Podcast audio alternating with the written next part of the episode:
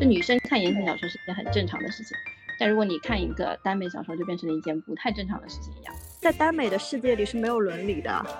突破这种世俗的禁忌本身就有这个含义在里面。而且其实女性作者会对想象中的男性赋予很多女性其实就现实中女性才会有的一些特质。Hello，大家好，欢迎来到完全没想到播客第五期。我是主播江子，我是看了耽美十一年还是十二年的老妮，我是只看 BG 这一期可能会放空的 Stella。本期我们邀请了一个特别的嘉宾老艾，老老艾来给大家打个招呼吧。大家好，我是老艾。那为什么邀请老艾呢？是因为嗯，老艾是我进社会第一份正式工作的，怎么讲呢？算是第一个同正式的同事吧。然后当初我跟老爱打开话题呢，就是从耽美小说开始的。因为我记得，嗯，老爱刚来刚来公司的时候，是一个非常正经的、很正直的一个人，坐在我旁边，然后也不苟言笑，就在那边打字。然后觉得啊，怎么跟他开口聊聊天呢？就不知道哪哪切入嘛。然后我也比较社恐，但是呢，我看到他的 Kindle 上面正好是一本耽美小说。反正我跟老爱好像每次聊天，我看翻了一下记录，要么就是。说啊，我文荒了，你推荐一下。要么就是老艾就说他看到一本比较好看的小说，推荐给了我。这样，那老艾你还记得你我第一次跟你讲话是吗？你第一次讲话其实不太记得了。然后，因为我我当时刚进那个公司，其实我也很紧张，但我也觉得你也很严肃，因为你每天就是在那边上班，然后因为不熟嘛，也不太讲话。好像是，反正也是一开始就是聊这个。小说的话题，然后才聊起来的。然后就是每天就会发现，原来就是你他同事里面就是有一个人也是跟你一样在看这个小说，就会有很多话可以说，就可以开始聊一聊在看什么东西或者以前看过的东西这样。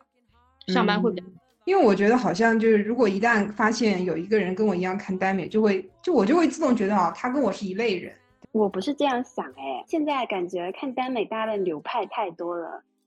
我我都 不太敢把，就是你看耽美，我们就是自己人这样，我都要先试探一下你在哪个 A P P 看耽美。对，以前的话，大家哪有分分派别啊？好像就没有这种概念，对的，没有这种。以前我们都叫，就是所有的人都是杂食党，所有的都看，什么都看。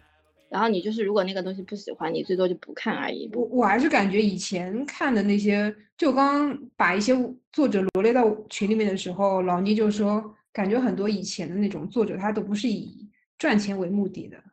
就他没有吃到这个耽美的红利。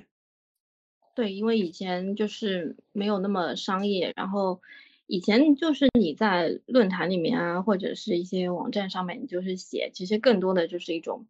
情绪，或者是跟同好的一种交流，不太没有这种就是商业文这种概念在里面。哎，所以我们大家的第一本耽美是什么？我是那个天神右翼啊。哦，这个也好已经很后期了吧？没有，因为以前看的很多这种都是那种纸质书嘛，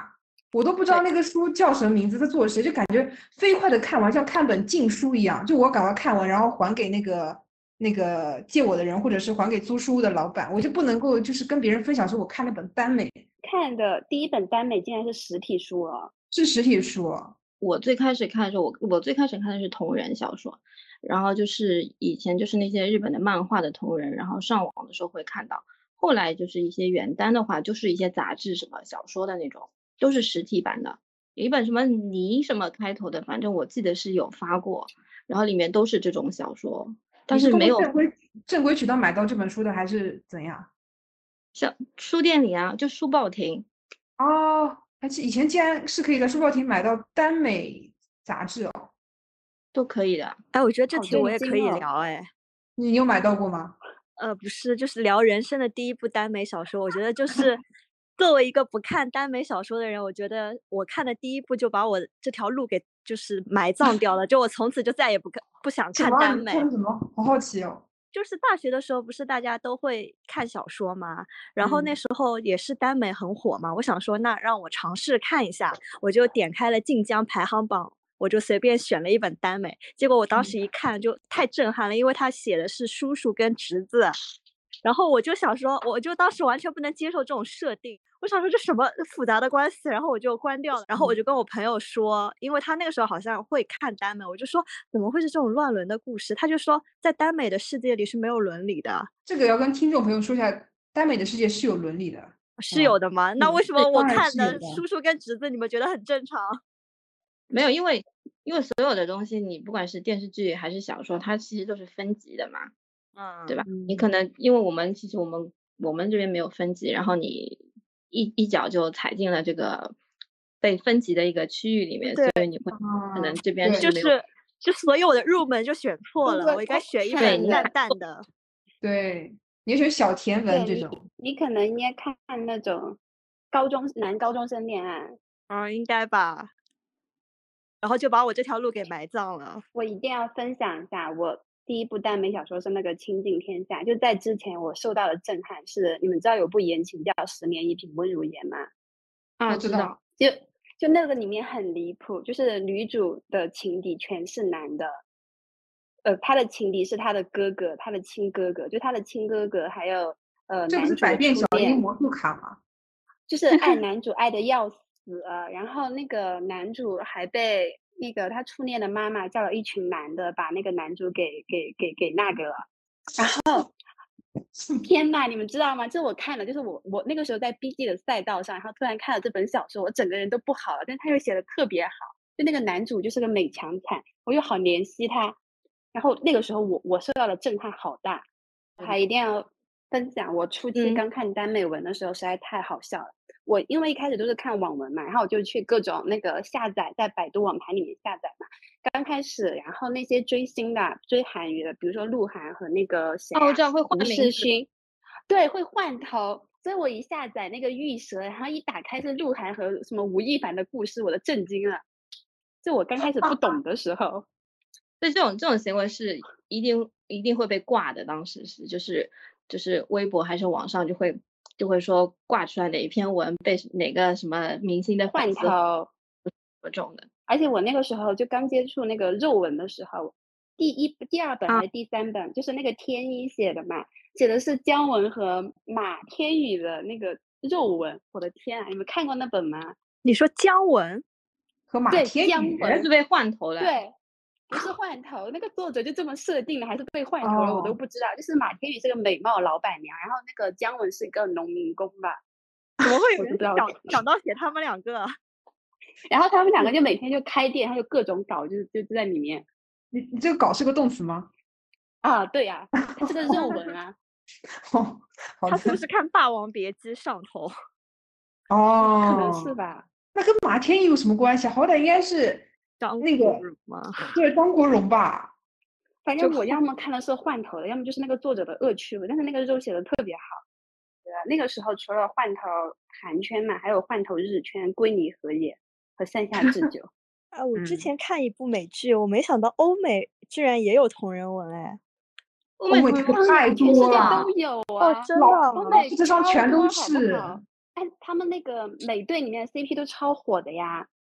哦，是我孤陋寡闻了，不混这个圈子。那个那个 A O 三啊，谢尔顿里面全部都对，A O 三跟 Lofter 都是都是这种同人文，哦，我看到的是那个且那 One One 个 Direction 的。那他们也属于是偶像团体对对，所以我还觉得还还还有点能理解，但你们刚刚说的那些又震撼了我。哪些啊？而影视作品吗？对呀、什么的。哎，你你们还记得那个《请回答一九九七》吗？就是那个女主，她呃上课写那个东方神起的肉文同人文，然后被他们老师发现了，然后他们老师还鼓励他做编剧，那个剧情，哦我觉得好写实哦。嗯，九七是讲追星的。嗯嗯嗯。那你们还记得自己最喜欢的耽美作者和耽美作品，或者你们现在有什么最喜欢看的类型？那我先讲吧，我是看啊太腐，太腐，只是因为我不看耽美，硬要加入这个话题。我今年才看那个《天偶加成》，好喜欢哦！但是内部不是已经烂尾了？对，后面有点不行，你去看其他的，真的都很好看。我知道我看过，然后我我小说我也看完了。哦，就是你还看了那个原就泰国的那些小说吗？对，因为当时那个电视剧播的时候，然后微博上就是有作者他是无偿的就做那个小哦说的翻译，然后当时就追哦，而且我看我我看了泰剧才发现，他们那边也都是好多都是小说改的哎，哎，你就不你知道吗？泰国真的超超爱嗯耽美的。我我关注了很多作者，他们的作品就是不能在中国发售嘛，他们就会签台湾，然后卖到泰国去。嗯，之前那个 一一王一博那部不是超火吗？在泰国，他们还去泰国开了见面会，是不是？那部那个名字还能提吗？现在？我我不提是因为我忘了名字。哦，到我了是吧？嗯，嗯，我好像没有什么最喜欢的作者，只有喜欢的类型嘛。他故事我都不挑，只挑那个文笔。文笔啊，，对，文笔就是写的用词比较简洁一点的那种，我都会能看下去。然后故事的，就是框架比较完整，故事到最后能够自圆其说的，我都会看。然后类型的话，就是我很喜欢看那种鬼啊、怪啊，就是那种妖怪啊、神仙这种东西。然后哦现在看最多的是种田文，就是农民种地的种田，不是那种言情类型的那种呃宅斗那种类型的种田。然后还有就是那种末世啊，然后是玄幻类型的，这几个我都基本上我能，如果我能找到的话，我都会去看一下。但是现在就是写的写的好的非常少，现在大家都不喜嗯欢写这种了，这种写起来非常费劲。嗯，嗯，到我了。我喜欢，我最喜欢的还是大风刮过。哎呀，我真的太喜哦欢，你喜欢大我特别喜欢他。对，我喜欢他那个文笔，他的他的代表作，对《桃花债》，我看了好多遍，我看了最起码有五遍，就是一点点的抠糖，因为它留白特别多。然后我我我喜欢的类型特别单一，我就只喜欢看爱情的，比如最近看那那个娜可露露的电竞文嘛，我我只看嗯感情，我不看他们打打电竞。哎，你跟我完全相反，我我娜可露那篇我只看打电竞，我都不想看他们的感情，他们的感情简直我都不知道触发点是什么。攻就像一个没有感情的，工具就是人保对工具人，就是为了保护兽，让兽成为怎么样一个竞技选手。现在的作者很容易就写成这个样子，就是一方是工具人，然后是就是无脑宠爱另外一方，然后就是大嗯家都不说那种啊很甜啊什么什么这种的人，就感觉人人设就是比较扁平嘛，不太像一个独立的人。你可以在各种各样的文里面都看到这样子一个攻的类型或者一个受的一个类型，就是这么一个人，会有一呃点这种是感啦，最近很流行那个发疯受，呃，发疯攻啊，就是强制然后发疯攻。我我还要说一个，还有幺八八系列我都会看，就那种狗嗯血、狗血虐文和幺八八类似，但是能写出水千城那种文笔的人也很少。我也经常重看幺八八，但我不喜欢水千城，我只是喜欢看幺八八。幺不幺八八的话还算是比较有有差异的吧，它每一本里面的，就它现在有点像，反而变成有点像流量明星一样的，然后微博上就会有他的粉嗯丝的那种发言，就还蛮搞笑的。对对，蛮就把他们。当成明星在那个对的，就是幺幺八八超火，对他现在就是幺八八有点想做成那种男团流量的那种那种虚拟的那种感觉在里面。就像那个游戏里那个很火很火的那个谁吗？呃，王者荣耀吗？不是啊，就是有一个谈恋爱的游戏啊，然后那个啊，然后那个男里面的男主就会有人就像就像真人为他们打 call 一样。哎，我要说到我，我昨今天吧，我最至少这五年我看过最让我最让我有种我去怎么会有这么好看的一本书的，叫《独立电影人》。就他这本书都没有看他。嗯我也没有看它，但我知我道我我能理解你们为什么不看，就觉得它已经不太像一本耽美小说了。严肃文学的感觉。对，就它里面不仅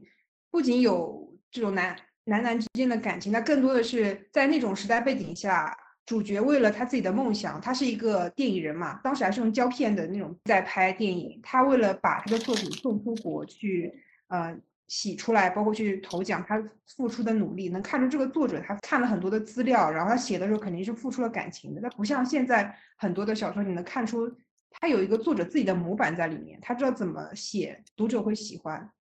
因为我觉得看看完这本书之后，我重新对耽美燃起了一股哇，这个这个这个品类我还能继续看下去的感觉。其实还是有很多的作者在写他们想写的东西。对，其实是有的，呃，其实感觉大部分还是那种老作者，他们还是会比较延续以前的那种，就是会查很多资料，然后是他自己真的是你可以感觉到他是有感而发，他就是想要写这个故事，不在乎说你的一个点击率或者是一个嗯数据的效果在那边，他只是想要写这嗯么一个故事，还是会有这样嗯的作嗯嗯，哎，那我好奇，我想问，就是你们为什么爱看耽美啊？就是如果把就是男男的他的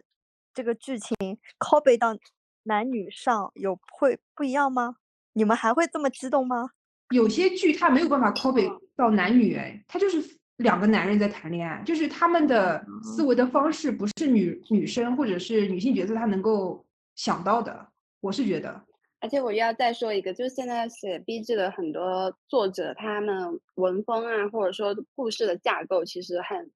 很一般啊，我觉得。但是，嗯，或或者是类型，或者是作者的一些惯性吧。因为其实耽美小说的话，最早的时候，原耽其实受这个日本的一些耽美漫画的影响会非常大。当时大概是就是日本的那个耽美文化，八零九零年代，然后是千禧年的时候，它整个的风气的话，其实是跟现在的不太一样。它不会去强调，就是说两个人爱情特别甜蜜啊，或者什么，它其实有嗯突破这种世俗的禁忌，本身就有这个含义在里面。然后有又是当时整个风气是特别的一个蓬勃向上嘛，是吗？所以其实这个东西是有延续下来的。然后写耽美，当时写耽美的作者，他可能想要利益的点在于就是一个突破的一个世俗禁忌的这个点在里面，所以相对来说言情的话可能会不知我不是很看很多言情啊，我自己偶尔看过几篇的感觉是，大部分的作者还是会比较倾向于写那种小甜文，就是。嗯呃，一个男主就是无条件的宠爱你，然后你你就做一个什么啊、就是你依依附于他，或者是你你不需要思考太多，你就是一朵小白花这种感觉的，就是这两边的差异会存在里面，所以会个我影响到现在的作者吧。这个我也想说，就 B 季的话，很容易有一个男的来来拯救一个女女女主这样。然后我觉得耽美的话，更像是两个人然后成长，或者说就爱情会更纯粹一点吧。但现在耽美感觉不是了耶，是不是？现在不是的，现在就嗯是同质化，然后也开始逐渐的，就是啊、变成就是一个多金、有钱、专一，然后又有能力，然后只爱你一个人的攻，然后就是对去宠爱一个一个就是主角受这样子的一个类，型。就是现在我觉得耽美也像挺像 B G 的那种感觉了。是的，嗯这个我觉得还是因为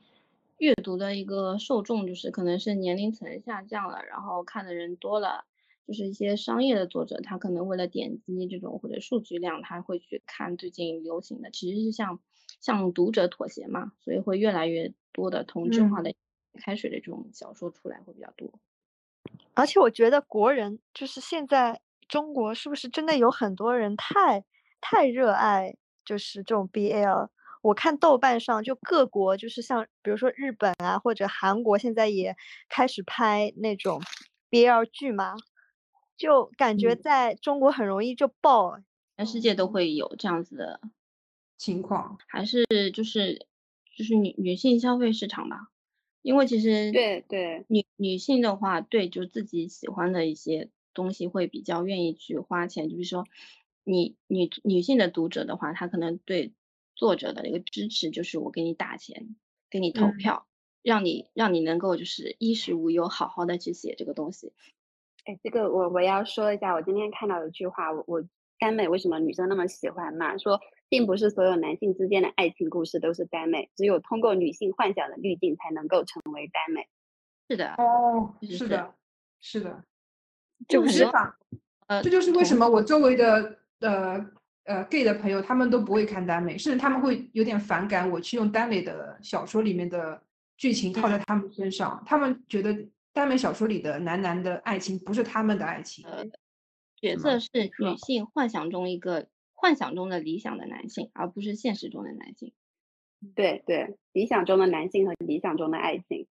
是的嗯，这跟现实是没有关系的，他就是一个，就是就是大家其实应该把他当成一个纸片人，就是一个幻想中独立存在的东西，跟现实没有联系在里面。而且其实女性作者会对想象中的男性赋予很多女性其实就现实中女性才会有的一些特质在里面，是这嗯样，对对，她很温柔，很细腻啊，然后就是再就是会很关注你的一个情绪的变化，这种这种其实现实中很少有男生能够做到这一点。我今天做了作业嘛，那个李银河就说什么耽美就是为了满足女性的审美需求。他说是从女性审美的角度，更多的是浪漫的东西，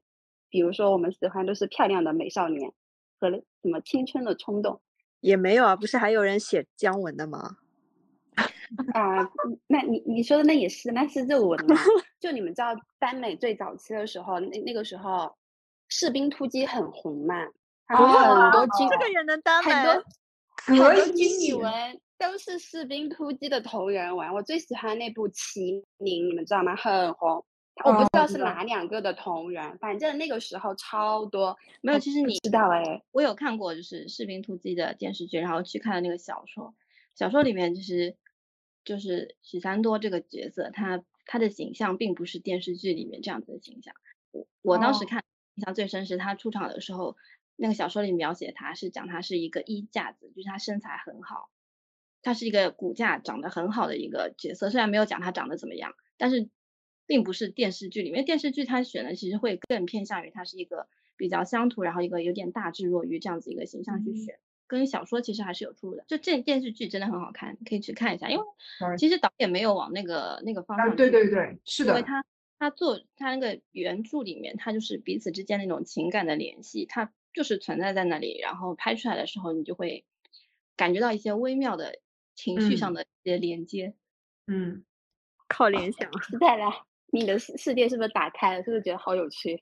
也不会啊，因为我看日剧现在也很流行，呃，也不是现在，流行很久了，就是男女男女主不搞 CP。哦，就比如职业剧里面对吧？嗯对，嗯，对，现在很流行。点就会也蛮好看。我觉得就是你专注一个点就好了。但我也不是啊很喜欢一本书都在讲感情，因为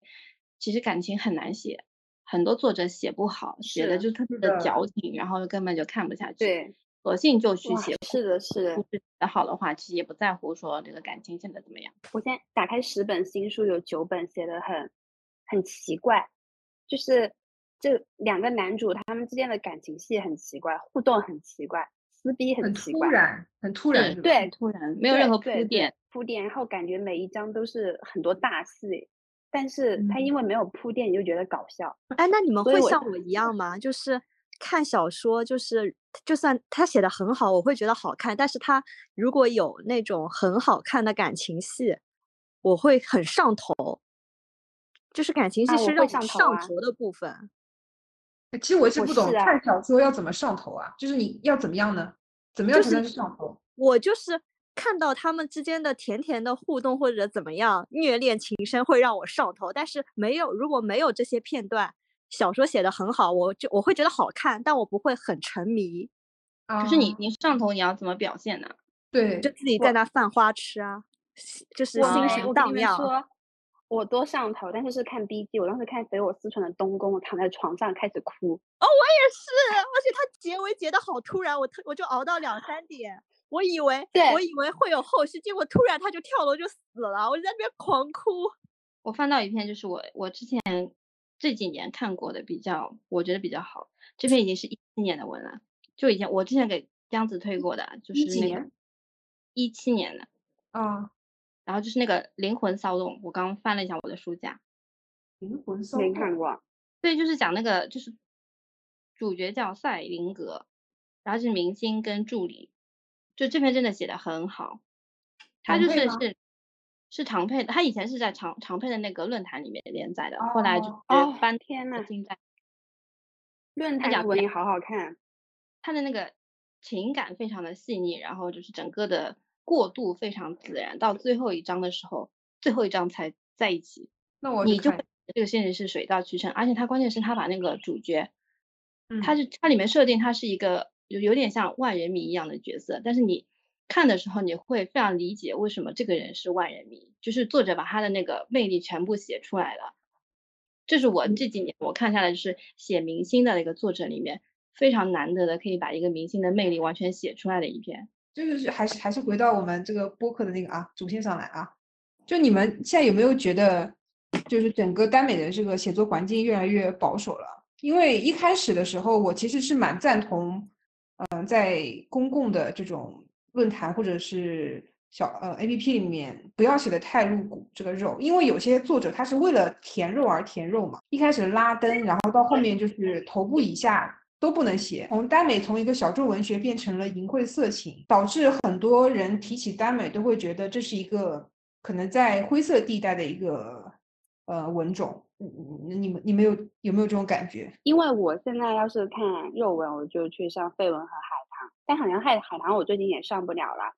所以我自己觉得还好。我觉得这些小众平台的出现就已经分级了。然后如果是说公共平台，嗯它要拉登啊什么，其实我是支持的，因为现在看耽美的人年纪越来越小，可能不止十几岁的少女啊，可能几岁的少女，现在好像卖书店里面卖的很火的也是那些耽美，可能他们七八岁就开始拍，所以我觉得公共平台像晋江这种，它搞脖子以下，我觉得还是要需要的。其实以前有一些文，它的有一些剧情是在这些章节里面的，然后就是因为整个嗯环境变化嘛，所以其实你有的时候你去看以前的文，它如果章节锁掉对的话，这个这个一段的剧情其实你是连不上的，你不太会嗯知道为什么他从前面跳到了后面，这个我觉得这一块是有影响的。其他的话，如果你因为现在小朋友太多了，然后嗯，你家长啊或者是什么其他的，大家社会里面会认为你小孩看这个的话，你这个东西你必须要非常的清水的话，没有办法的事情。可能再过几年来看，这是就是是不是就是一件很正常的事情？有一点肉，这个东西在以前是很正常的事情，然后我觉得还是在于它的一个读者的一个年龄层下降吧。然后你年龄层嗯一下降，很多事情你都没有办法。按道理说，这些不应该是这些小年龄的人应该看的东西。可是小年龄的人，他们也会会看到 B 级文里面的肉啊，就是那种微博上面会有那种小小小文章这，这件事情很奇怪，就是你耽美里面这个东西你是完全一刀切的，然后但是微博上面会有非常多的 B 级的那种那种段子呃，广告的小黄广告，对，然后就对就很奇怪，为什么这件事情没有人管？我其实是觉得还是跟整体的这个社会环境有关系，因为大家对于就是同性这个东西在越来越保守，所以导致看耽美就好像一个一个小朋友看了耽美，他长大后就会怎么样一样。其实我觉得对这个但我觉影响得力很社会对同性是越来越包容的耶。像我很小的时候，其实我是不知道有同性恋情这件事情的，但是我觉得现在最起码它被讨论了。呃，你是没有这个条件能讨论啊，你对你只是小时候没有联网啊。没有那个渠道我不取到这些信息。获取到它，然后和知道它，所以所以我会觉得现在的环境比以前好很多啦。就它是被看到和被讨论的。就是这种看文的羞耻感没有消失，所以让我觉得，呃，目前简中世界来说的话，整个对于耽美还也好，同性也好的这种歧视还是存在的。我觉得关键是因为你人家如果知道你在看这个，你要解释很多，就是他们会问你为什么你要看这个，这个有什么好看？什么叫为什么？就我就是看一个文，对，就是你你要去解释，有一部分是因为觉得解释这件事情很麻烦，啊，对对吧？如果说你你你跟人家说你在看言情小说，那其实别人不会问你为什么你要看言情小说，就女生看言情小说是一件很正常的事情，但如果你看一个耽美小说，就变成了一件不太正常的事情一样。就小众爱好在很多在大众的眼里面都是很难理解的，他们不知道他是他们不想理解，还是他们不能理解。好像呃，大多数人没办法理解爱好这个事情嗯就是你做一件事情一定要有一个嗯目标，或者是说你是为了加入大家，还是获得什么？如果只是说他们不了解的领域，比如说他不知道你你看耽美可以获得什么，就很难理解。但所你你为什么要看耽美？所以是不是就是说现在的人功利性很重啊？就要有个目的，我觉得，就比如说，好像是你看看恋，嗯，看言情，他们会觉得哦，那你可以花痴，你可以就是花痴一个男的嘛。好像看耽美，好像想想不出来你为什么要看。我写了一个小脚本，就是我为什么会开始看耽美，我就剖析了一下自己，就有可能是因为因为从小我我自己的家庭它是没有一个非常幸福的婚姻样本给我参考的，就是我为什么从小开始看，我不是长大之后受到什么样的影响开始看，就是我以前小时候看，我是从从言情开始看的，包括小时候那些很名著的那种爱情小说我也看，但是我觉得这种离我都太远了，我觉得他们这种描述的都是假的，因为我觉得社会没有一个这样子能够幸福美满。但耽美这个世界是我未曾接触过的呀，我不知道男生跟男生之间可以产生爱情，那么我就可以把这个爱情投射在他们身上了。而且当时整个我们小时候的电视剧对男女的感情描述都非常少。要么就是霸道总裁，要不就是女生倾尽一切投入到婚家庭的怀抱。这对我来说，对我无法把我带入到那个女主角身上去做这件事情。但是男男的关系让我产生一种，原来感情也是可以对抗的，它是能够两个人是平等的，而不是我依附于你啊，或者是我包容你这种。所以我就开始投入了耽美。哎，那我好奇啊，为什么？百合这么就是写的人少，看的人也少。我觉得一一部分可能还是因为女作者比较多吧，因为其实大部分女作者可能就还是异性恋嘛，然后在幻想的时候还是首先会幻想出他理想中的一个男性的一个形象吧。然后百合的话就是。女生，因为女生你本身面对的一个是困境，然后你百合的话，其实两个都是女生，她面对面对的那种女性要面对的困境反而就更多。我不知道是不是因为这个啊，女生女生也不想面对自己的困境，干脆写男人算。而且我觉得男男的更更相他们的恋爱更相当于是人的恋爱。我要怎么说？就男女之间，一个女生她就要承担，比如说生孩子，或者是说她自己身体，比如说要痛经啊这种东西。两个人。对，就没有性别，就两个人，其实就是没有更多的世俗的一些困扰在里面嘛，困扰在里面，或者是说身体结构的困扰。对他，这他唯一的困扰就是可能就是性别。对，就我有的时候点进一些文章，它是女尊，就是有个品类不是女尊嘛，就是女生占主导，就他把自己想象成男性角色，把女男性想象成女性女性的身份，把这个身份兑换之后，我看的很别扭。对，因为它其实只是两个性别倒换，然后对它没有任何的细节加在女性这个主角身上，他就变成了一个男人而已。是的，他就是怎么讲？因为其实你你你倒换了之后，你这个就是两性关系之间还是有一个强弱差，就是一个命令另外一个这种对东西，一个拯救另外一个。对，然后关键是你女尊她这个逻辑其实不通啊，因为就你女女性，她首先你一一旦你女性是有一个生育的这个这个事情在里面，你怎么去女尊呢这件事情？因为女性很多困境要生带来的，因为它其实有点像一妻多夫，但其实一妻多夫最惨的一定是那个妻，不可能是那个夫。嗯，就像有些小说，这样就我也会看，里面就是会设定是什么什么歌儿什么，就是男人生孩子这种设定。然后我就是一边看一边会思考，这个男的到底他要怎么生下这个孩子？那 A B O 怎么实现这件事呢？A B O 我也很想知道是怎么实现这件事。A B O 的话，就是那个 O，但是能生孩子的就是就是你，它是就是有女性的生殖系统，对，对，它是有那个等于说叫做一个生育囊嘛。但是我我看的有一些里面 A B O 就是那个它是直接就是剖腹产。但我觉得听你们这期门槛很高哎，因为我作为一个不看耽美的人，你们好多黑话我都听不懂。哦，A B O 就是作者创造出了一个新的世界，这个世界的人分为三个呃种类：alpha、beta 跟 alpha 它就是天生就是领导者，，Beta 就是一个普通人，他是没有任何性的那种吸引力或者是怎么着的。然后 omega 就是他天生就会吸引 alpha 去征服。有一个。这怎么像一部小说啊？那个《美丽新世界》里啊，会有就是 A 和 O 身上会带信息素，然后会有带香味，然后对带香味，然后呢，你就是可能你就是某个 A 和 O，它就是有匹配度，会有高和低嘛。就匹配度特别高的话，就是什么唯一的什么命中命中注定的人这种东西。然后 B 它就是没有这个。会有发情期，所以这个算是一个种类吗？就是专门对。